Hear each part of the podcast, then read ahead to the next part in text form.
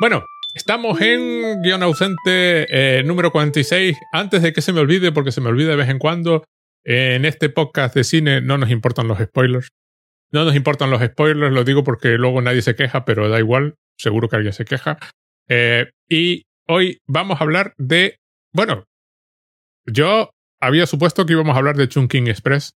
Sí. Vale, sí, sí, perfecto. sí. Vamos a hablar de Chunking Ha supuesto bien. de Wong Kar Wai. Además, me pasa una cosa muy curiosa con esta película. No entiendo por qué no la he visto. Porque he visto otras de él. Y me encanta, me parece un director como la como un pino. Es decir, sobre todo esta capacidad para el mood, ¿no? El estado de ánimo, ¿no? Sí, Que es un. Estoy casi seguro de haber visto 2046. seguro. Y he visto In the Mood for Love, por supuesto, que Sí. es un con Super Hearts, es su quizás, quizás, quizás que sale. Sí, sí. Y esta no la había visto. Y no sé qué idea me había dicho yo de esta película, porque para nada es. O sea, para nada es la película que yo esperaba ver. Claro, pero a ti te pasó lo que le pasó a muchos espectadores occidentales cuando en el 94, en el, 90, bueno, en el 95, el 96, Quentin Tarantino compra esta película para la explotación internacional y eh, la estrena pues en todo el mundo, ¿no? Y llega a todo el mundo pues gracias a que, pues, como digo, a Quentin Tarantino la había visto, le había encantado y pues eh, se vendió en su momento como eh, la película que le había flipado a Quentin Tarantino. Estamos hablando de Quentin Tarantino de, de Pulp Fiction, ¿no? De, de Pulp Fiction, prácticamente recién, recién, recién estrenada. Y claro, mucha gente fue a verla pues esperando ver eh, pues eh, una salada de tiros eh, a lo Quentin Tarantino, pero en Hong Kong, ¿no? Eh, Y pues claro, mucho público pues salió un poco desconcertado de, de qué es lo que era. También eh, estamos en una época en la que el cine de Hong Kong pues... eh, Tenía una de- fama, ¿no? Claro, tenía una fama y de hecho la propia filmografía de, de, de Wong Kar Wai, pues digamos su primera, su primera película, As Tears Go By, que se llama en, en- en inglés, en el fondo es una película de, de mafiosos hongkoneses muy al uso, ¿no? Muy, digamos, las dos primeras películas de Wong Kar Wai, esta, esta es su tercera, cuarta, tercera, cuarta película.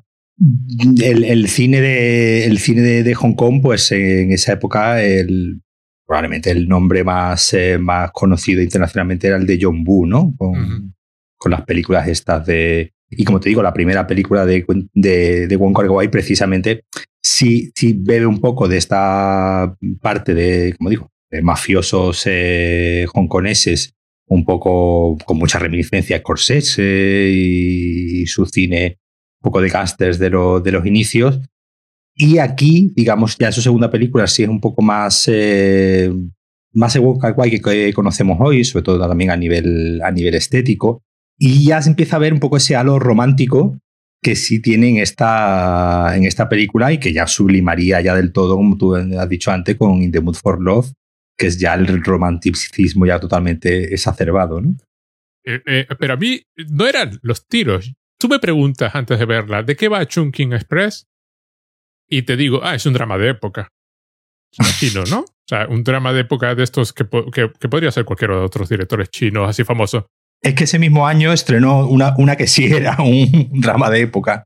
Y, y, y claro, yo creo que esta es, de todas las películas que he visto en mi vida, esta es la que mejor expresa la alegría de vivir. Sobre todo en la segunda parte. Es, es extraordinaria lo Sí. optimista que es esta película. Y la cantidad de cosas chulas que hace una película del año 94. Quiero Para decir. ser una película prácticamente improvisada o improvisada. Sí, a- la escribí el día antes, estuve la leyendo. escribía, es decir, cuando, cuando rodaban por la noche, pues escribía por la mañana y cuando rodaban por la mañana, pues escribía, escribía por la noche sobre, obviamente, una base que ya tenía de un par de, de relatos, pero no tenía las, digamos, en sí las escenas escritas de escenas cada sí. las escenas concretas eh, con los diálogos y con los tal de cada una de las escenas y fue una película que prácticamente improvisaron y de los dos fragmentos que tú bien has dicho que tiene también se caracteriza por que tiene dos directores de fotografía eh, diferentes, uno en cada, en cada fragmento, que también es algo que no se nota, es decir, sí se nota en el sentido de que son dos historias con tonos muy, muy diferentes, Sí, pero que no hay un cambio radical en, en la Eh, puesta pues en la primera es más melancólica, la segunda es, es alegre más no poder. pero es lo que pide la historia, no, no es en sí, no es en sí porque eh, desde la fotografía se, se La primera es más nocturna, la segunda es, más Sí, la, la, primera es totalmente nocturna, la segunda es prácticamente eh, entera diurna. Y, y no solo eso, sino uno de los personajes femeninos, Brigitte, Brigitte, Brigitte Lin, o Brigitte Lin, no sé cómo se pronuncia, estaba haciendo otra película. Entonces su personaje va en esta con gafas de sol, peluca y y gabardina durante toda la película. El, su fragmento va así. Y es porque estaba haciendo otra película y entonces para no quitarle el maquillaje ni cambiarle el vestido, ni lo que llevaba puesto, entonces le, ponían una gabardina, gafas de sol y peluca y pa'lante. Y ese es el personaje. Me, encanta, me parece. Y además, tiene otra cosa curiosa esta película, que es que solo puedes transcurrir en Hong Kong. Eso es, es, es totalmente del lugar por una, por una cosa que vamos a contar. Bueno, voy a contar un pelín del argumento del que hay, que tampoco es que haya un argumento argumento. Hay dos policías, son dos historias, curiosamente dos policías. En la primera un policía jovencísimo, que se supone que tiene 25 años, en realidad el actor creo que tenía 20. su novia, que se llamaba May, lo dejó el 1 de abril y entonces él se pasa el día comprando latas de, eh, latas de, piña, piña enlatada, que caduquen el, al final de mes. 1 de mayo.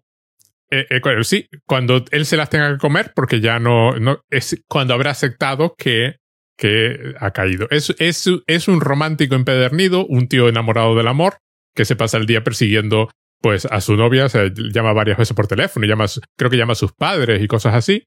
Y además luego él visita hay un puesto de comida y el del puesto de comida le dice, bueno, pues la camarera, ¿no? Le intenta guiar. Pues en esto, que una noche se encuentra con, con esta señora de la gabardina, que, que, el personaje no tiene nombre, él tiene nombre, el, a los dos policías se les... Los dos policías por el número. Por el número, tienen nombres, se les menciona en algún momento, pero básicamente es por el número. Eh, este es un policía más en plan detective, ¿no? Entonces se encuentra con esta, que es una traficante de drogas, vive en el mundo criminal y empieza a monta una operación, está montando una operación que tú no entiendes nada de cuál es la operación, empiezas a ver, le dice qué es. Con unos indios. Con unos indios y le compra trajes y maletas y tal, y al final es una, es una operación de tráfico de drogas, los lleva al aeropuerto y en el aeropuerto los pierde. o, o, se los roban. Y pues ella se dedica pues a intentar reconstruir dónde están, qué pasó, quién se los robó, y al final le tiene que acabar pegando un tiro a otro gángster y hay tiros de por medio y ella y se cruzan en un bar estos dos. Ella está agotada, acaba en la habitación de un hotel, no pasa nada porque ya está agotada, se queda dormida, él se pone a ver película, le, le limpian los zapatos, se va, es el día de su cumpleaños de este tío, porque además es eso, cumple el día que se, se, había comido todas las piñas, por cierto, harto, y y es muy divertida la escena, intenta comprar la última lata porque quiere comprar una lata que caduque. Claro, la compras el, día antes, ya, ya no las tienen a la venta y le dicen, no, están ahí caducadas. Y, y, luego las latas caducadas se las da a un mendigo que pasa por ahí hasta el mendigo las rechaza. Es decir, ¿tú qué te crees? Y se va, pues, a pues no recuerdo lo que hacía, a jugar al béisbol y tal. Es un tío solitario, pues no tiene novia, no tiene nada. Y recibe un mensaje en su busca, que es esta señora, diciéndole, felicitándole su cumpleaños. No queda muy claro cómo se enteró ella de que era su cumpleaños. Se ve que hablaron más de lo que. Sí, no, se lo dice, se lo dice él en el, él en el bar, le, le dice. tengo 24 años y desde hace un par de horas tengo 25. Sí, y, pero tienes que dar, tener el número del busca también. Ah, bueno, sí, el número del busca ya. Eh, quiero decir, hay, hay, hay, más de lo que de lo que, pero y esta es muy divertida esta, toda esta sección porque transcurre pues casi toda de noche, menos la escena final, final, final del que está lloviendo, además, creo recordar, pero bueno. Y es un Hong Kong nocturno prácticamente cyberpunk. Sí. Porque es mundo criminal, eh, calles súper angostas, pasillos opresivos. Una variedad, una variedad de, de, personas, ¿no? De, de razas. Sí, una cantidad de seres humanos. Y además de, diferentes. él, hay, él, hay, un momento que, bueno, él, él, cuando se acerca a la. Claro, eso obviamente nosotros, desde nuestros oídos occidentales, tú que lo tienes más entrenado, probablemente sí, el, el, en la película se hablan hasta cuatro idiomas, ¿no? Sí, él habla cuatro idiomas. Él habla cuatro idiomas y cuando se acerca a la, a la chica a, en, el bar, eh, primero le habla en chino cantonés, después le habla en chino mandarín. chino mandarín, después le habla en japonés y después le habla en inglés, ¿no? En inglés, exacto. y, ese, y ese, el, actor es medio japonés, medio, eh, medio taiwanés. Y esa, esa amalgama de, de, culturas, ¿no? Que es un poco también gran parte, ¿no? De la personalidad ¿no? del, propio, del propio Hong Kong, aunque obviamente hay una mayoría china, pero esa amalgama de culturas, esa efervescencia de culturas queda muy, muy bien reflejada en la película, con eso digo, con estos traficantes hindúes, eh, con, con, este hombre que eso, que, que él dice que viene de, de que, que, se ha criado en Taiwán, pero vive en Hong Kong, es decir. Y que, pero además, no hay ni un minuto, exceptuando las escenas en el hotel, no hay absolutamente ni un minuto de soledad porque hay gente continuamente. nunca, nunca para. O sea, hay un. Y eh, eh, eh, por ejemplo, la señora esta secuestra a la hija de, de, uno de la tienda hindú para que le cuente dónde está, pero vamos, se la lleva a tomar helados, básicamente. ¿no? El, el mafioso al que, al que mata, ¿no? Que es el dueño del, del local este, del, del bar, ¿no? De, de, un, de, una especie de, bar con un, con un karaoke.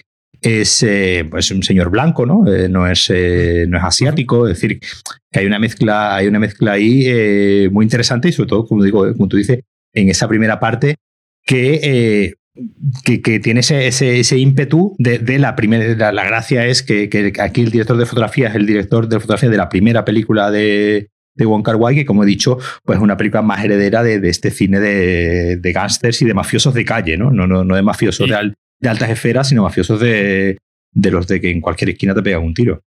Y luego hay un truco muy bueno que lo usan repetidamente, que es este efecto como estroboscópico, que no recuerdo exactamente, lo leí como lo habían hecho, Sí, eh, la, obturación muy, la obturación muy abierta que pues da que la, que la imagen pues esté siempre muy, muy difuminada, ¿no? Digamos que sería lo contrario. Pero hay momentos así como, como que está, como que fotograma fotograma, ¿no? ah, sí, sí, porque provoca ese efecto, ¿no? Sí, sí, que, que, prácticamente reproduce a dos fotogramas por a dos, tres fotogramas por segundo, pero de una manera como muy fluida.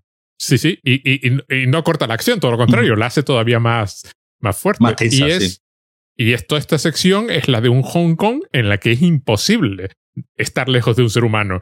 Creo que en un momento el, el protagonista hace ese comentario de que siempre estás a 0,01 centímetro mm. de alguien, porque es, es vibrante, es una ciudad con, en continua ebullición, con, siempre en marcha, ¿no? El, eh, curiosamente el sitio más vacío que se encuentra es el aeropuerto, ¿no?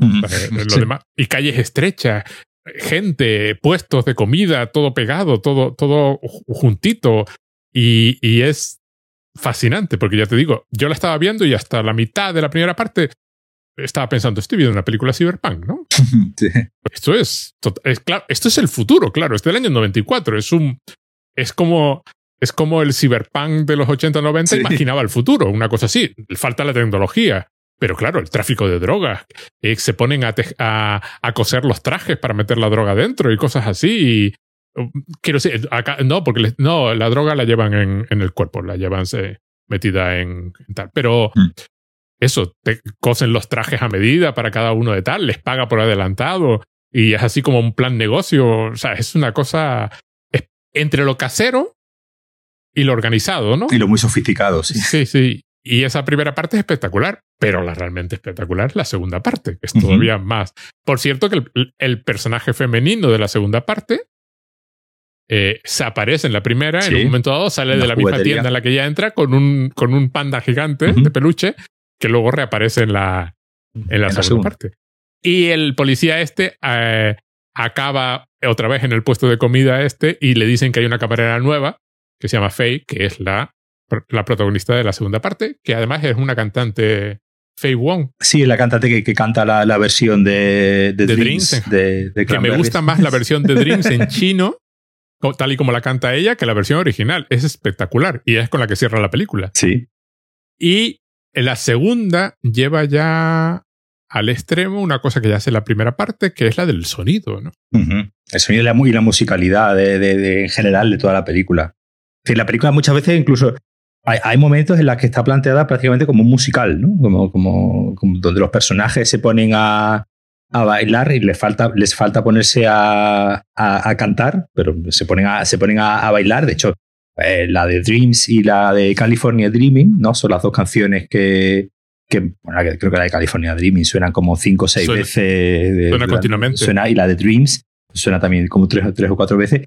Eh, y, como digo, la película muchas veces está planteada con, con, esta vitalidad ¿no? que suelen tener los musicales, ¿no? Los musicales, pues, eh, cantando bajo la lluvia, ¿no? Y los musicales de Vinelli, así eh, muy coloridos y muy, muy suntuosos. Y precisamente con esa característica que tienen lo, que suelen tener muchas veces los, musicales, que es esa la alegría de vivir, ¿no? Que esas ganas de, vivir, que, que, es tal que te lleva a ponerte a cantar y a bailar eh, en el momento más, más, inesperado. Y sí, y es fascinante eso, como, como, como consigue con esa organicidad, porque en realidad no es una, no es una, es una película que, que son, que son momentos, ¿no? Que son como, como, es como una sucesión de instantáneas muchas veces, ¿no? No hay, no hay muchas veces incluso ni siquiera un desarrollo de, de escenas, sino que muchas veces tiene como una especie de un carácter un poco incluso impresionista, ¿no? De, de, de, de escenas sueltas que en realidad no sabes a, a, dónde, a dónde te llevan narrativamente, que muchas de ellas narrativamente no te llegaban a ningún sitio, pero sí hacen perfectamente, eh, sí consiguen perfectamente eso que tú has comentado al principio, que es eh, impregnarse de un estado de ánimo, ¿no? El conseguir captar, captar un estado de ánimo concreto que en este caso es pues el del el enamoramiento, ¿no? Que se produce entre el policía y, y, la chica nueva, ¿no? Y la chica nueva que ha entrado en, la, en el Midnight Express este. No, y el, ese, el, sí, exacto. Eh, no, el, Express es el, supermercado. El supermercado. Eso, en el... En el, Chunkin no sé qué es donde están las cosas de comida. Creo, creo recordar que era así. Era uno. está, el título junta dos, dos sitios relativamente conocidos de, de, Hong Kong, aparentemente, es lo que leí sobre. Pero a mí lo que me encanta es, primero, eh, los personajes femeninos tienen los dos una cantidad enorme de agencias. De hecho, son, son más agentes ellas de los que son ellos.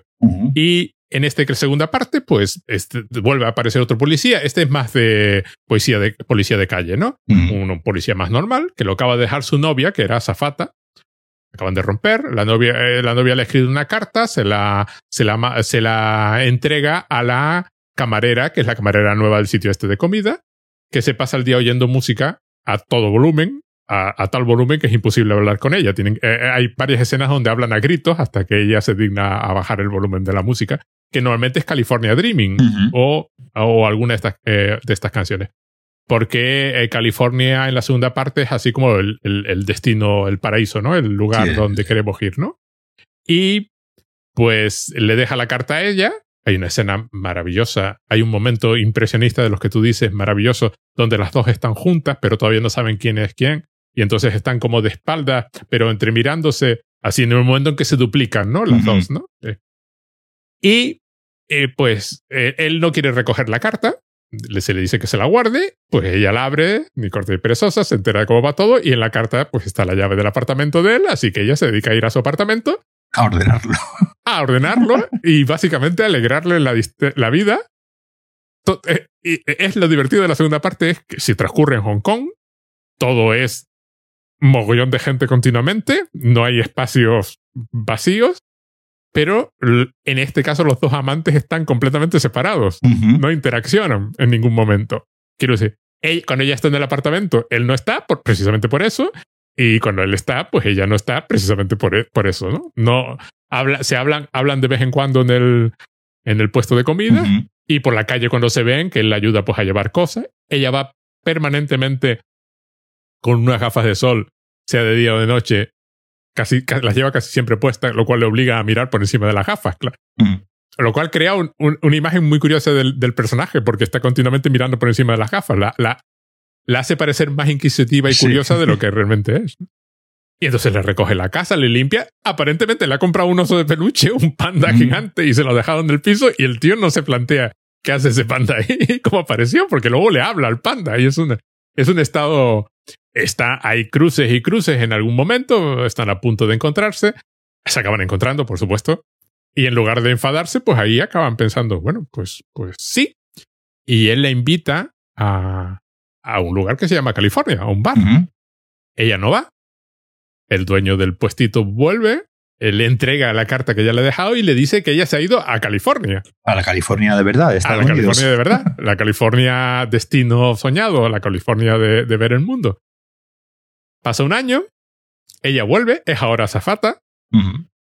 él, en la carta, él, él, no sabe lo que la carta ponía. Eh, la abro, no la abro, la abro, no la abro. Al final la carta se moja, la abre y hay, un, y hay una tarjeta de embarque dibujada a mano para un destino que, que, no, que no se queda claro cuál es porque está la carta mojada.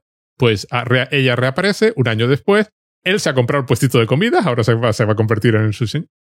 Eh, el reencuentro es súper cordial entre los dos y ella, eh, eh, como, él como que le pregunta cuál era, se, que se, habían dado un año, esa era la idea, de, la idea de él.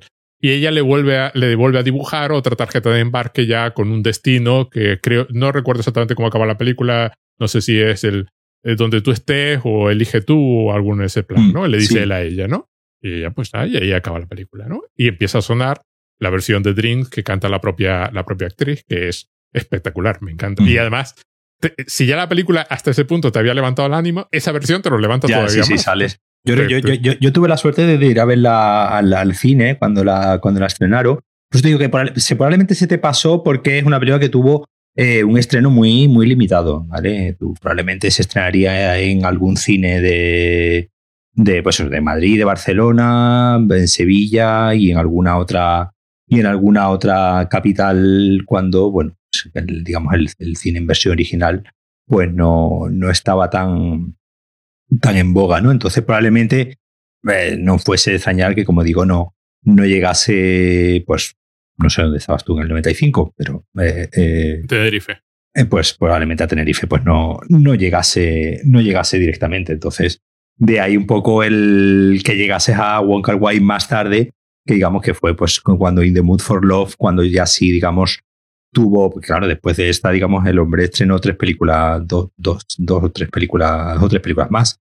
Es decir, que, y como digo, ah, fue cuando ya In the Mood for Love, cuando, digamos, pegó este salto, ¿no? De, de los circuitos más, más de cine autor y, bueno, donde sigue estando, pero bueno, ya a algo un poco más mainstream, porque, bueno, al final In the Mood for Love, Deseando Amar, pues es una película que, como digo, ya traspasó un poco las barreras del, del mainstream y pues eso es su película más, eh, más conocida y que, bueno, de que ha visto hasta mi madre, ¿no? Es decir, que, que en ese sentido, en ese sentido eh, es, eh, es relevante de ver el impacto, digamos, que tuvo en el año 2000 cuando se estrenó esa película. También ahí veníamos, como te decía un poco también por, por, poner por contexto, en el cine, en el cine un poco de los, de los 90 hay, digamos, dos tendencias en el cine, ¿no? Que se, que, se abren. Una es la del indie americano, ¿no? Que, que he comentado antes, pues con, el, con Quentin Tarantino, y otra es la del, la del cine asiático, ¿no? El cine asiático en los 90, aunque obviamente, pues eh, eh, en Europa y en el resto del mundo,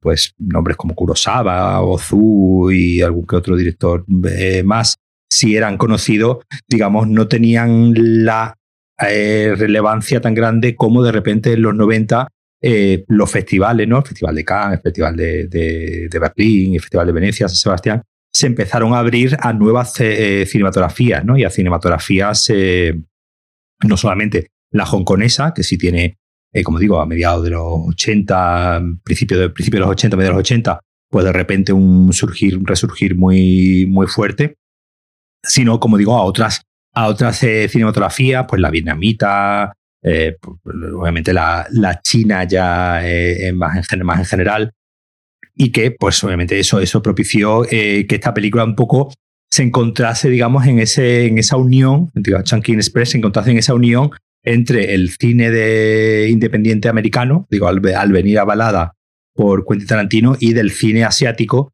que en esa época se estaba empezando a poner de moda. Claro, ahí empezamos los, el, resto de, el resto del mundo. Pues, cuando hablo del resto del mundo, pues hablo de, Europa y de, y de, Estados Unidos, a ver un mundo asiático que la verdad ya hemos visto poco, ¿no? De esta época, digamos, también de finales de los 80, ya es el estreno de Akira, por ejemplo, en, en España, ¿no? Se estrenó en el 90, de, de finales de los 80, 88, pues se estrenó en el 90. Es decir, eh, por el, lo que es el anime, el anime, que ahora pues lo tenemos en Netflix a, a todo el que queramos, en todo, el que quieras, eh, en, el, 90, en el 90 que se estrenase Akira, dos años después de su estreno en, Japón, pues fue todo un, acontecimiento, ¿no? Era como de repente una película de dibujos animados. Eh, aquí lo que veíamos eran las series, ¿no? De bueno, la serie de Heidi, de Marco y, y Mazinger Z. Mazinger Z, pero no, pero lo que es ir al cine a ver una película japonesa de dibujitos, pues no era algo, no era algo común, ¿no? Entonces, digamos, como digo, esta película, pues se, junta ahí, pero después con una sensibilidad que es muy fácil de, yo creo que es muy fácil de entender, pues a un no asiático, ¿no? A un, a un caucásico, a un europeo, a un, o a un estadounidense, a un americano.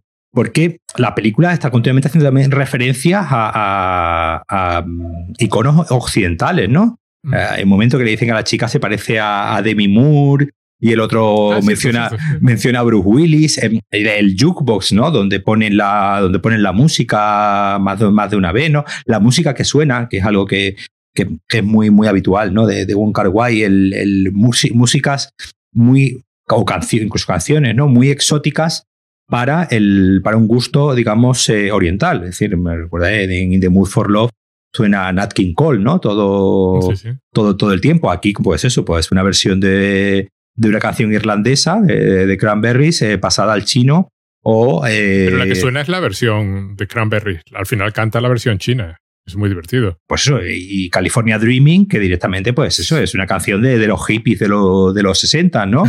y como te digo ya, el, todo el, todo el, digamos, el aparataje de policiaco, pues no deja, no deja de remitir pues, al cine negro americano, ¿no? la peluca, la, la, gabardina, las gafas de sol. Todos son, todos, todo es una iconografía muy occidental, ¿no?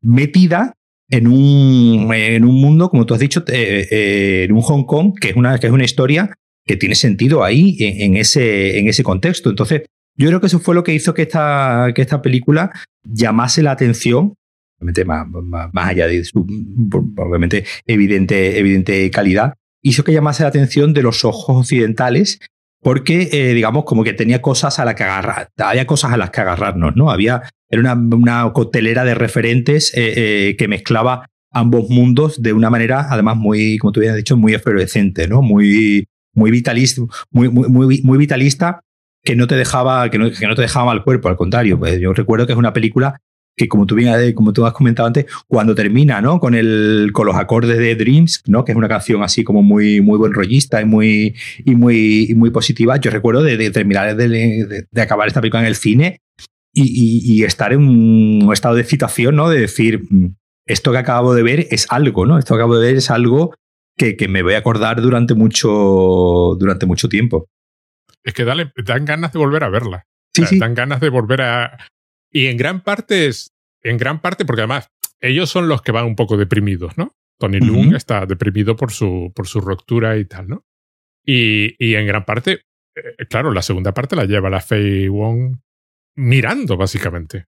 Y moviéndose, porque no, quiero decir, tiene, tiene diálogos y habla, y claro, se escapa del, del, restaurante para ir a casa de este cuando no está y finge que en un momento se va la luz en el restaurante porque no ha pagado la factura y, y, hay varios diálogos diciendo, sí, estoy haciendo cola para pagarla y está en la cama de él sentada o le hace la cama y estas cosas. Y, y está e, e, el, los ojos, ¿no? Tiene una mirada así continua. La actriz tiene una, una fisicidad que, que, que pues son muchas veces estos estos milagros ¿no? que se producen en, la, eh, eh, en, el, en el cine, de una película rodada en prácticamente cuatro semanas, eh, casi, sin, casi sin guion, ¿no? Con un, con un andamiaje pues, pues muy, muy level, que de, que de repente sean capaces de, de lograr esa, esa armonía, ¿no? al final es lo que ocurre muchas veces en el, en el cine, ¿no? Que se produce de repente una armonía, pues entre un director y, y una actriz y un personaje, que eh, la fisicidad de, la actriz es, brutal a la hora de, precisamente reflejarte ese... Y que, y que en ningún momento ves eh, la ves a ella, digamos, como una loca, ¿no? Es decir, no, no, no, no, todo lo contrario. Eh, claro, para, todo, lo, todo lo que está haciendo, además lo reviste de una especie de normalidad, ¿no? De, esa normalidad de que, como, como si fuese una especie de, de, chica, ¿no? Que va a limpiarle el piso al, al novio, ¿no? Y es un poco que es un poco creo que lo que juega, ¿no? Ese, esa especie de ansia de normalidad debajo de, de, una no normalidad, ¿no? Debajo de una normalidad. Eh, esa idea de que ella eh, quiera como tener una especie de, de, vida normal, pues en el sentido de que, bueno, pues de que va y le arregla el piso al novio, mientras que el piso es un... es el piso del director de fotografía, además. sí, sí, sí. Ah, estaba bien, viene en el, en el Blu-ray que tengo, viene una, viene un, fragmento de 10 minutos de una entrevista, un paseo con, con Christopher Doyle, con la fotografía, que es australiano, que es un señor australiano, pero que habla un chino perfecto, porque en el, en el documental este se le ve todo el El documental está él hablando en chino, el documental no habla en, no habla en, inglés prácticamente en ningún momento. Y, claro, es, es, es, esto que te, que nuevamente te choca, ¿no? Visualmente, el ver a un señor australiano, porque un señor con, como te digo, alto, alto rubio, eh, así un poco con cara de bruto y tal, hablando un chino perfecto en todo, en todo momento, y dan un paseo por, eh, por varias localizaciones, eh, van, a, van a, los bares y, hay un momento que van a ver el piso, y van a ver el, el, piso, y él cuenta que pues durante esa, ese mes ¿no? que estuvieron, estuvieron rodando, pues el pobre pues no, no se vio, claro, pues, obviamente con su piso invadido, que el piso es una cosa como de 10 metros cuadrados, ¿no? Que tampoco es, que no es, que no, no, no, no, es ni una, ni una habitación de hotel, ¿no? Es, es una habitación de hotel con, con cocina y, y, una ventanita que da a una... Eh, oh, ¿Cómo se llama? A una escalera mecánica. A una bueno, un escalator en realidad. Sí, sí, una, una, una, pasarela, ¿no? que, era que, en ese momento. Que sube, además. Sí, que sube, que, en ese momento decían que era la pasarela mecánica más grande del mundo.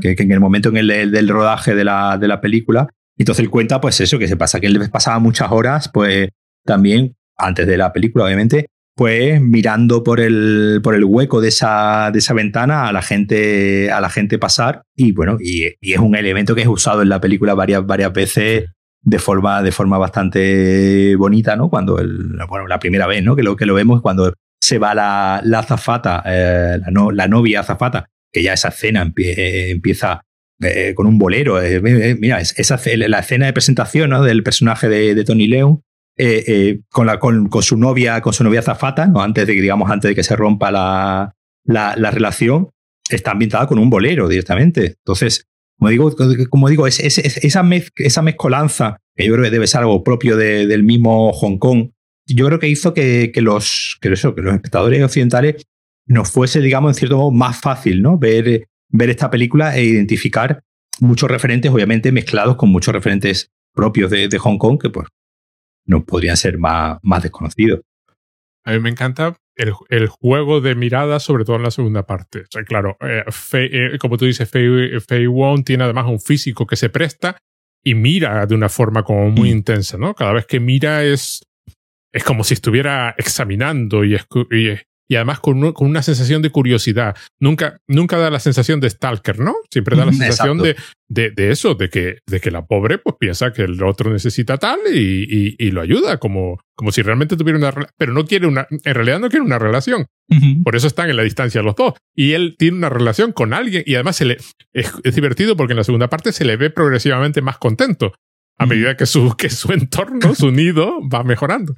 Y luego están las escenas estas momentáneas de casi encuentro, de casi se ven, porque él va con la escalera mecánica y ella lo ve desde la ventana y, y casi se cruzan las miradas y las miradas no se cruzan.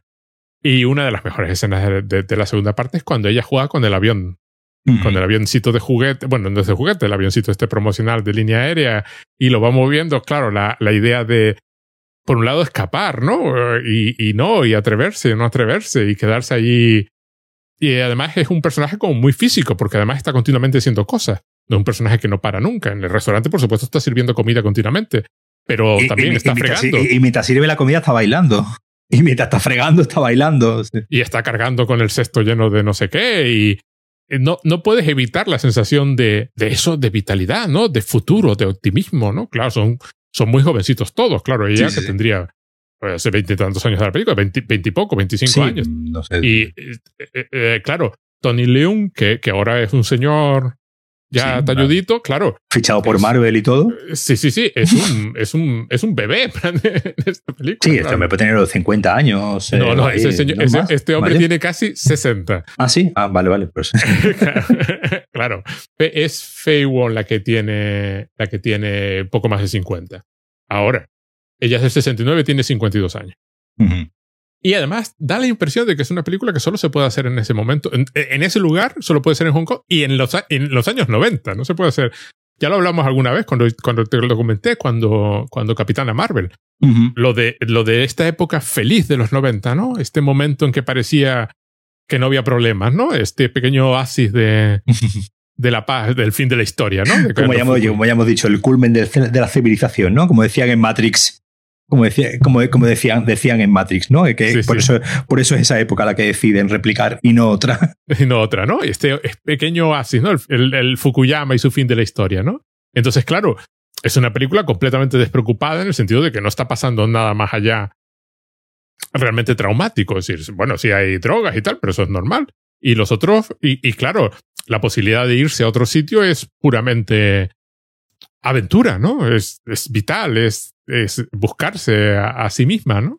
No, no hay, no es el Hong Kong donde la gente tiene que plantearse emigrar porque ahora va a ser de China, ¿no? O ese tipo de cosas, ¿no? Es un Hong Kong, Hong Kong todavía, ¿no? No es el Hong Kong de, Sí, una, una, de las que cosas que dice, que dice Christopher Doyle en el, en el documental, que Hong Kong tiene una característica de que es una ciudad eh, cambiante, que es una ciudad que continuamente eh, los negocios están continuamente cambiando de, lugar. Eh, pues aquí hay un, un, restaurante y cuando vuelve el restaurante ha cambiado de dueño y ha cambiado de decoración y ya no es como se parece. Por eso decía que le, que, le, que a los diferentes sitios a los que va recorriendo en el, en el documental, pues digamos, obviamente pues ya no son como eran cuando, cuando rodaron la, cuando rodaron la película.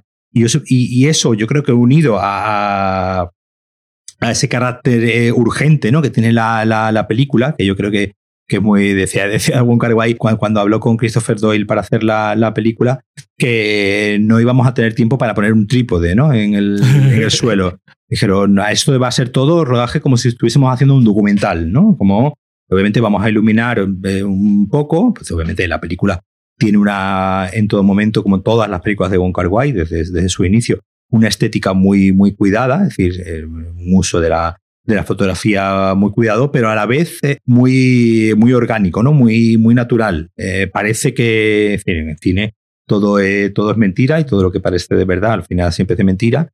Y todo lo que aquí parece, pues, eh, eh, que está obviamente rodado así sobre la marcha, pues obviamente tiene, todo, tiene todo un proceso, pero como digo, es una película que está rodada, eh, creo que no llega a 26 días, creo que, que leí, es decir, que no, que no llega ni a, la, ni, a la, ni a las cuatro semanas.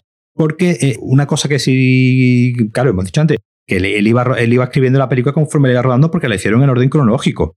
Es decir, fueron, fueron, fueron, rodando la, fueron rodando la película en orden cronológico. Entonces, eh, eh, pues se iban inventando escenas como de un día para otro, decían, pues, no, pues mañana vamos a rodar ¿no? la escena final, ¿no? Cuando sale el policía pues haciendo, haciendo footing, ¿no? Porque dice que, que es mejor eh, expulsar el expulsar la toxicidad por, el, por, el, por, el, sudor y así después no te quedan lágrimas para llorar, ¿no? Hay un momento que, sí, es cierto, es cierto, que, dice, que dice eso, entonces por eso lo vemos varias veces durante la película haciendo, haciendo footing, ¿no? Para, pues eso, pues, pues eso, pues eso, pues eh, eh, se iban una madrugada, ¿no? A, rodarlo, pues para coger esta, esta luz de, día. Entonces, claro, en este tipo de, rodajes tan, tan, tan caóticos, porque sería un rodaje muy, muy, muy caótico, precisamente por eso, sorprende, viendo la película, parece que todo encaja, todo tiene un engarce eh, natural, que, y que la película está así pensada, ¿no? Desde, desde, los, desde los inicios. Yo creo que en parte por, por, Primero por, un trabajo de, casting, un trabajo de, elección de, actores brutal en, los cuatro, ¿no? En los cuatro protagonistas. Eh, en la primera eh, escena, en la primera parte, la, pues eso, la señora esta de que remite al cine negro con las gafas de sol enigmática y, lejana, el, el, joven policía que acaba de cumplir 25 años y todo, aún inocente pero vemos que es un chaval pues bien parecido, ¿no? Apuesto y, y, tal. Se ve un poco que, que, es una persona vital, pero que de, a raíz de ese desengaño amoroso, pues digamos como que está pasando por un valle de... está pasando por una depresión que le hace comer compulsivamente eh, piña en lata, ¿no? Eh, y después, pues Tony Leung y como la otra... Fei Wong que, bueno, Tony Leung pues, es el actor hongkonés más popular de todos los tiempos. Como he dicho antes, Marvel lo ha fichado para, para su nueva película, ¿no? para Chang-Chi, para hacer de el gran, eh, pues, el padre del protagonista, ¿no? Y hacer como una especie de, de, señor eh, así, muy, con mucha gravedad. Y es, un hombre que tiene la capacidad de, por un lado, transmitir una, transmitir una gran gravedad, pero a su vez de ser una persona muy sencilla, ¿no? Tiene como esa, esa especie doble cualidad de, de, de, y por supuesto Fei Wong pues esa efervescencia que tiene. Entonces yo creo que es que ahí pues empezando por una lección de cuatro actores que en, el fondo son cuatro arquetipos, pero que, pero que trascienden al, pero que trascienden al final a, lo, a sus propios arquetipos, lo que, eh, sumado a, todo lo que estamos hablando, se logra ese, ese milagro totalmente único, como suele ocurrir muchas veces en el cine. Además, Tony Leung en esta película es que el hombre es todo vulnerabilidad. Sí, sí, sí, sí, claro. en cuanto aparece, es un perrito apaleado, todo, todo lo está viendo además. Y, y, lo veis que es un hombre como, como sin maldad, ¿no? Sin. con. como con buena disposición, ¿no? De, eh, la otra la deja, le deja tirado durante un año y cuando vuelve. Mm, ¿Qué tal? Eh, le falta preguntarle qué tal, cómo te ha ido este año, ¿no?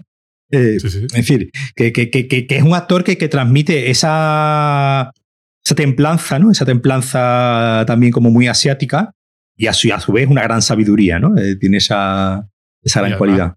Y además, lo fácil que hubiese sido convertir, sobre todo al personaje, a los dos personajes femeninos, pero sobre todo al de, al, de Fei Wong, en, en una eh, Manny Pixie Drink Totalmente, sí, sí, sí, sí, sí. Y no para nada, en ningún momento. Ella lo está haciendo por algo. Eh, eh, y, y, ella tiene su propia. Y, y, al final, pues se va, se va a California. Y si vuelve un año después, vuelve otra, vuelve otra persona. Quiero decir, eh, da la impresión de que si lo hubiésemos hecho en su momento, si hubiese ido al, bar California y si hubiese liado con Tony, le hubiese quedado el resquemor de saber que, hubiese, que era lo otro y, y, era algo que tenía que hacer y se, y se da el año de, de gracia. Si vuelve y se lo encuentra otra vez, pues genial. Si no, no. Pero que no, que ni siquiera es, e, es esta, este cliché más de película americana, ¿no? ¿No? y además, eso que tú acabas de, apuntar, yo creo que es al final uno de los temas ¿no? de, la, de la película, ¿no? El tema de la, de la fugacidad, ¿no? Del tiempo, ¿no? Del, del, de, de, qué, de, qué hacemos con, con el tiempo. Y, y después hay, hay, una canción, ¿no? Que, que, suena en la película que dice What's a difference a day make? Ah, sí, también. es decir, qué diferencia hay un día, que es un poco eh, esta, eh, esta doble, doble idea, ¿no? De, por un lado, eh, el tiempo es lo que hacemos con él, es decir, si no lo haces ahora, mañana pues ya será otro día. Y al final, pues la diferencia que hay en un día, que de un día para otro te cambia la vida, que de un día para otro, por una decisión que tú tomes o por un cruce mm, desafortunado o afortunado en un, en un callejón, pues te cambia la, la, vida, ¿no? Y entonces al final, esta idea del, del, paso del tiempo, que bueno, está, ¿no? está también lo de la, la fuga de del tiempo en algo tan trivial como lo de la piña caducada, ¿no? Ah, esa, esa, idea de la, de, de, de, de, esa piña que como que ya al día siguiente ya, ya no sirve, ¿no? Eh, eh, hay un momento que cuando él pide ese 29 de, abril, ¿no? Que él pide, oye, ¿no te queda piña caducada? Y dice, no, pero si caduca mañana, que yo no voy a vender, eh, no voy a vender. Claro, le dice, no, yo no voy a vender algo que caduca mañana. Y, él dice, no, pero si da igual. Es decir, todos sabemos que da igual y lo de la fecha de caducidad de las latas, pues no, obviamente al día siguiente no se pone automáticamente en mal, en mal estado. Pero como digo, que esa idea del. del... ritual, además, ¿no? De, ah, claro, sí, del procedimiento, ¿no? Hay un. Que, que, es un ritual que después vemos también en el, en el personaje de. En el personaje de Tony Leo cuando vuelve a su casa y se pone a hablar con los, eh, con los objetos, ¿no? Que se pone a hablar con un calcetín, con el jabón, con el jabón y le dice, cada día estás más delgado. No, el jabón, claro, dice, cada día estás... Pero claro, pero ahí tú, nuevamente, claro, la, claro, la fugacidad, imagínate, eh, eh, aquí, aquí me voy a poner en. imagínate, ¿no? Eh, me estoy acordando de, de la peli de, la, de las comidas, ¿no? De la de la fiesta de salchichas. Pues claro, tú imagínate la vida de un jabón cada día, que cada día se va reduciendo cada vez a menos, ¿no? Que cada día con cada uso cada vez, como dice, cada vez está más delgado, ¿no? Y cada vez. Entonces, claro, yo me ahí, yo ahí, la verdad es que se me vino a la cabeza eso, lo de la, la, la fiesta de las salchichas, con eh, imaginándome eh, cómo sería la vida de este jabón si el jabón fuese un ente con vida, viendo cómo cada, cada vez que se le usa, pues le da sentido a su existencia, pero cada vez más se está consumiendo, ¿no? Y cada vez, y cada vez más está, porque al final, claro, el sentido de la existencia de un jabón es ser usado, no, no, no de no estar puesto ahí en el y, y él eso él se pone a hablar con, con los eh, con los objetos no que tiene que tiene en su casa y eh, eh, es algo que va haciendo todos los días. O el ritual de ella ir a lavar todo, ella ir a, fregar, ¿no? El, la, película va teniendo... Eh, y esto hay, hay un, vídeo muy interesante por ahí de Criterion en, YouTube que, que, habla de todas las simetrías y de todas las duplicidades ¿no? que hay en la, en la película en, todo momento. Obviamente empezando por los dos policías y las dos, y las dos chicas, una chica joven, una chica más, más mayor, cada una con, con sus, eh, con sus, con sus diferencias. Y pues eso, como, como, como, como va viendo ecos de una historia a otra, pues eso, esto que, esto que acabamos de comentar, ¿no? De las, de las eh, duplicidades, bueno, lo de la, la azafata, ¿no? Del que ella, el que él tenga una novia azafata y ella al final vuelva de profesión eh, azafata. Y esta idea continua, esta idea también de un poco de círculo vicioso de la, de la existencia, que al final, pues bueno, se, él, él, empieza su historia con una novia azafata y al final pues acaba con otra veremos. potencialidad de potencialidad de novia azafata también.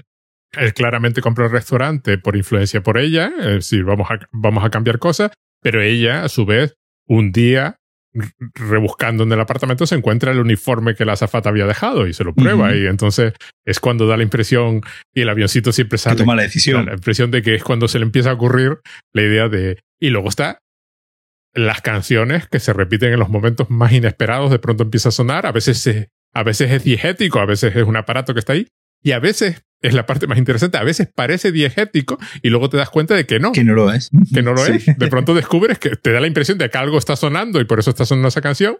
Y luego te das cuenta de que no, es que es la película, en ese momento está sonando la canción. No y ya en general todo el trabajo de, todo el trabajo de sonido es espectacular, obviamente en el cine todo el sonido es, construido y, un poco como decíamos al principio, esta idea de ese Hong Kong bullicioso y lleno de, lleno de vida, ya sea de día o ya sea de, eh, de noche, está transmitido también por el sonido, ¿no? Esa idea, como decíamos antes, la idea de esta de que de, la ventana por la que él ve pasando una gran cantidad de, de gente, obviamente pues una gran cantidad de gente con muchos, eh, con muchos sonidos eh, diferentes, pues queda muy bien, muy bien reflejada. Y como digo, en general, en, general toda, toda, la, toda la película, tanto el apartado visual como, como sonoro, eh, eh, tiene, un, tiene un cuidado y un buen gusto eh, y una forma de ser que, que lo hace verdaderamente, verdaderamente único.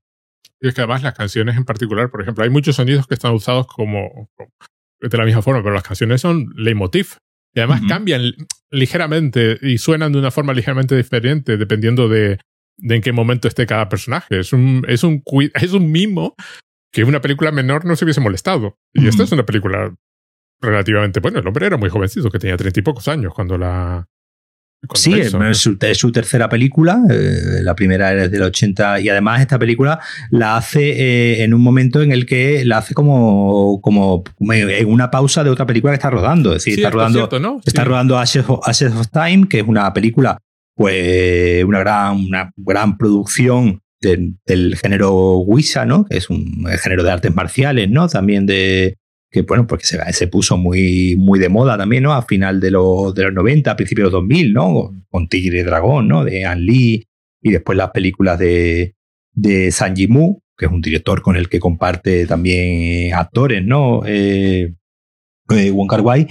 Y eh, estaban en un, en un impasse, ¿no? De, tenía un par de meses de ahí de, digamos, muertos, porque tenían que, eh, alguna movida, ¿no? De producción o algo y tuvo que parar dos meses de trabajar en esa película y tenía un contrato con la productora para hacer una, una segunda película. Que en principio lo que estaba previsto es obviamente que la segunda película la hiciese una vez que hubiese terminado la, primera y además creo que estas dos películas se llegaron en clase a, solapar en la, en la cartelera, ¿no? Y en ese impasse de dos meses, pues Wong Kar le, le, propone al le propone a la productora que mira, tengo aquí estos dos relatos cortos escritos, eh, vamos a, hacer una película con, con estos. Eh, con este, con este material. Bueno, la productora le, le pareció bien y, eh, eh, pues, como digo, en, prácticamente en dos meses hicieron la preproducción y, y rodaje de la, de la, película, de tal manera que llegó un momento en el que estaba montando las dos películas prácticamente de forma simultánea, ¿no? Estaba trabajando ya en el montaje de las dos películas. Como digo, se llegaron a, a estrenar al menos en, en Hong Kong, eh, prácticamente, pues como digo, solapándose pocos meses en la, en la cartelera. al final la Chef for Time fue prácticamente un, un, fracaso, no, no se vio, es una película que digamos se, se ha revalorizado con, con, el tiempo, pero en su momento no, no fue una película que pasó más allá de su, de su mercado y Chunkin Express pues, fue la película que de repente lo, lo catapultó al, al, mercado, al mercado internacional y a, y a ojos de, del resto del, del mundo. Aquí pone, estaba leyendo que 23 días en rodarla, tres semanas. Claro, sí, sí, pues ni, ni, ni, cuatro semanas. No, tres, tres y dos días. Sí, sí, sí. Tres y dos bueno, hay gente que es capaz de esas cosas. Se ve que seis veces suena en la película California Dreaming. Seis veces. Todas en la segunda parte, porque claro, es sí, sí, sí, sí, la primera parte no. California representa eso, el futuro y el optimismo. Pero a mí me asombra es eso, ¿Qué, qué, qué, ¿Dónde has estado mi, toda mi vida? Es lo que pensé cuando la terminé de ver. Esta película, ¿dónde, dónde ha estado? Estamos hablando de Wong Kar Wai porque, eh, bueno, se, sí, es cierto, explica eso. Se, se, ha, se, ha, editado, bueno, el, el, el, año, el año pasado eh, la distribuidora Avalon organizó eh, primero una serie de proyecciones, ¿no? De seis películas de, de Wong Kar Wai en, en cines de toda España. Aquí en Málaga llegaron a ponerlas a todas pues las eh, en, en, versiones restauradas, eh, 4K, con supervisión del propio Wai, es decir, que eh, ediciones bastante dignas. Después las han puesto en, en, filming, es decir, esta película la podéis ver en, en filming. Y posteriormente Avalon ha, ha, editado pues ya un pack pues bastante chulo, que yo tengo la suerte de, de que me regalaron por mi cumpleaños, pues de estas seis películas, con las bandas sonoras, con un libro, unos pósters y eh, bastante bien. Ahora están haciendo lo mismo con eh, David Lynch, ¿no? Que fuiste tú a Ajá. ver eh, el otro día una de ellas. Eraserhead, la primera. Pues yo supongo, pues bueno, que de aquí a, a, a, final de año, pues volverán a hacer la misma operación de ponerlas en filming y de editarlas en un pack muy chulo para sacarnos el dinero. Pero bueno, eso, que, le, que la idea es que te, tenéis estas películas ahí en filming eh, completamente restauradas recién subida, además en ediciones en, en 4K, por lo que si tenéis una tele 4K, pues la vais a ver estupendamente. Eh, una te iba, te iba a preguntar.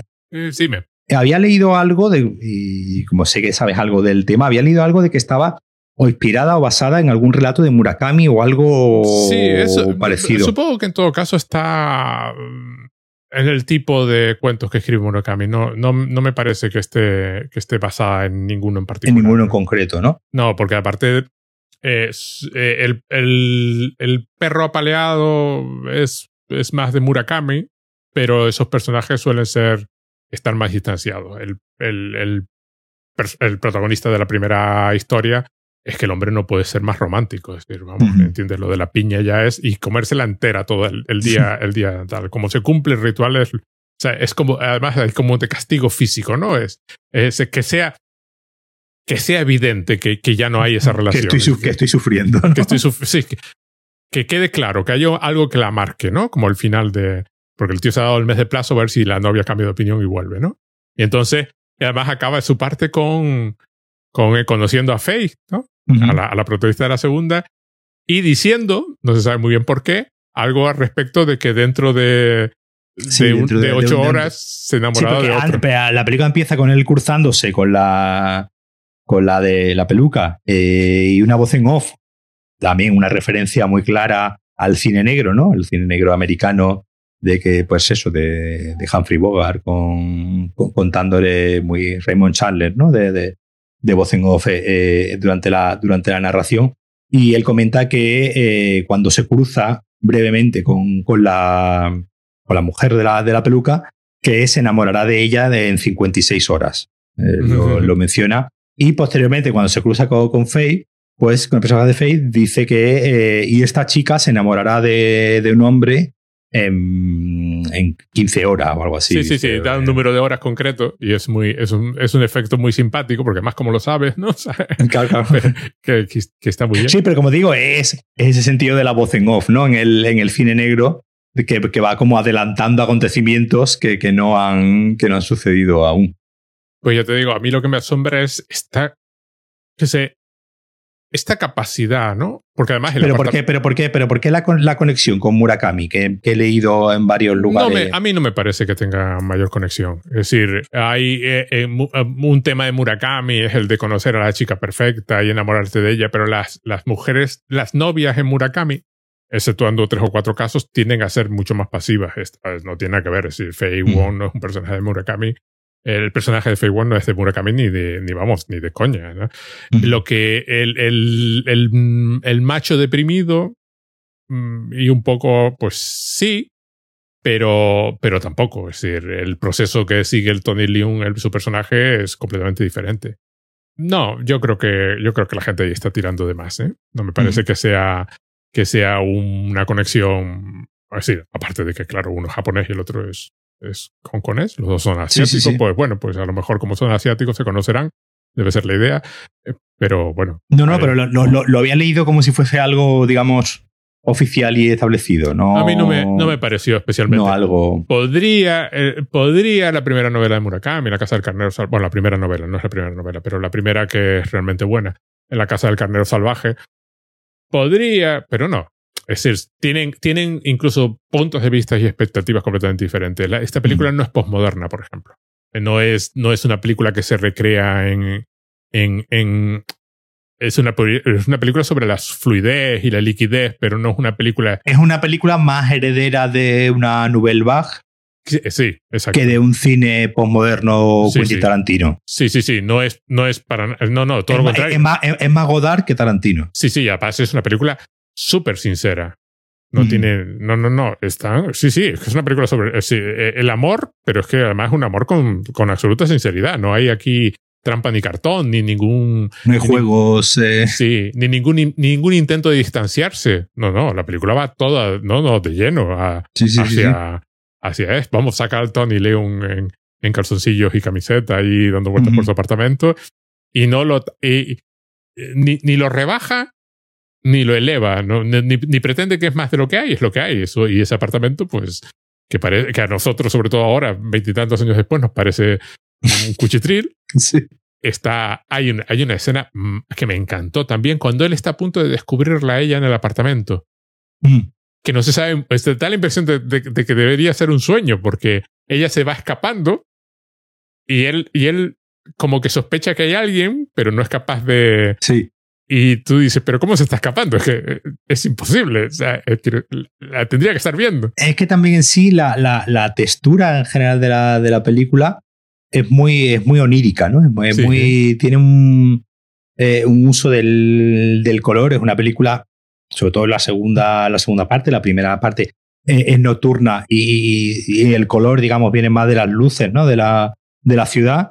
pero la segunda parte, que es una película más, más diurna, es una película muy colorida dentro de que muchos de los ambientes que te está mostrando no son, como tú bien has dicho mismo, no son ambientes tan decir, él vive en un cuchitril, el, restaurante donde ella trabaja, pues un restaurante a pie de calle con una barra en la calle, no son sitios especialmente glamurosos. de ningún y, y, y, en contraste, el, el, aeropuerto queda como un sitio completamente inhumano y, ¿no? y, y es como una especie de, de, la tecnología, es un lugar como del futuro, como hipertecnológico, este, este de la, del aeropuerto al que se llega a través de una rampa mecánica y una especie de, de mundo más, eh, más cotidiano, más, más tangible, que es pues eso, el de su piso y el de su.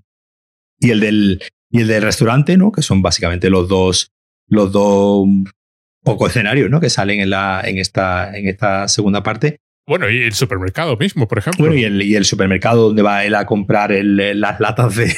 Porque nosotros estamos ahora más acostumbrados a ese tipo de sitios, pero claro, en su momento debían ser muy raros, claro. Claro, claro. Pero aún así, aún así, siendo unos sitios de un carácter decadente, eh, están como rodados con una luminosidad y con una, y con una viveza en, en, los colores, que como he dicho antes, lo acerca mucho al cine musical, ¿no? Al cine musical pues, de, de Minelli o de Jack Demy, ¿no? Así con los colores muy, muy vivos me, me, me, me recordaba, cuando decía lo del musical, tú, decías que esta es una película más, eh, más moderna, ¿no? Que, que, post, que postmoderna.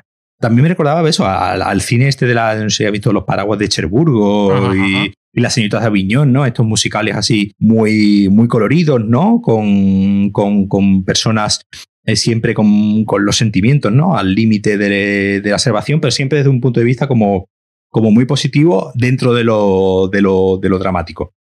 Y, y, esa idea de, de una especie de, de, película musical colorida, pero rodada como un, con un estilo documental, ¿no? Donde el grano es muy, es muy palpable, ¿no? Además, además la edición de, en Blu-ray que la, que la está viendo estos días, se ve, se ve muy bien, ¿no? El, el, el grano, que obviamente propio de, de, de, un rodaje, pues como obviamente ya, si tú ves después eh, In the Mood for Love, pues ves ya una película más eh, pausada en el sentido de que, de que esta película la han rodado con tiempo, ¿no? Esta película la han rodado eh, pensando los planos y, como, digo, poniendo el trípode, ¿eh? poniendo el trípode en la cámara y pensando a ver ahora qué vamos a hacer.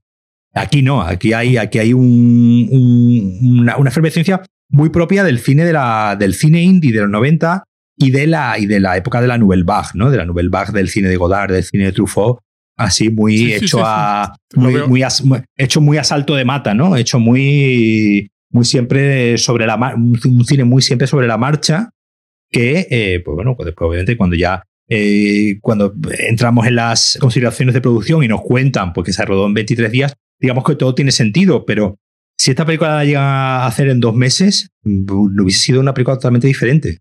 Uh -huh. Es que además lo que, lo que muestra eh, de los lugares es esto, lo que, de lo que te decía antes, hay una sentación, hay un, estos son los lugares, es decir, no hay ni, ni, ni, ni decir que son muy feos, ni intentar que parezcan más glamurosos lo que son, son los que son, y hay un, de la misma forma que la película acepta a los personajes y no uh -huh. los juzga tampoco en ningún momento, acepta el espacio físico en el que todo está sucediendo, sin tampoco... Eh, es, es lo que es, se está mostrando, hay un... Hay, eh, en ese aspecto hay una sinceridad, hay un, uh -huh. y una voluntad de acercamiento y una curiosidad, que supongo que es lo que refleja sobre todo el personaje de... Hay un dispuesto a, a, a aceptarlo, ¿no? Un salto de... Sí, a, ¿no? A, a, no cerrarse en el mundo y a seguir adelante a pesar del, del desengaño, ¿no? Sí, sí. Entonces, la película viene a decir, mira, esto es Hong Kong.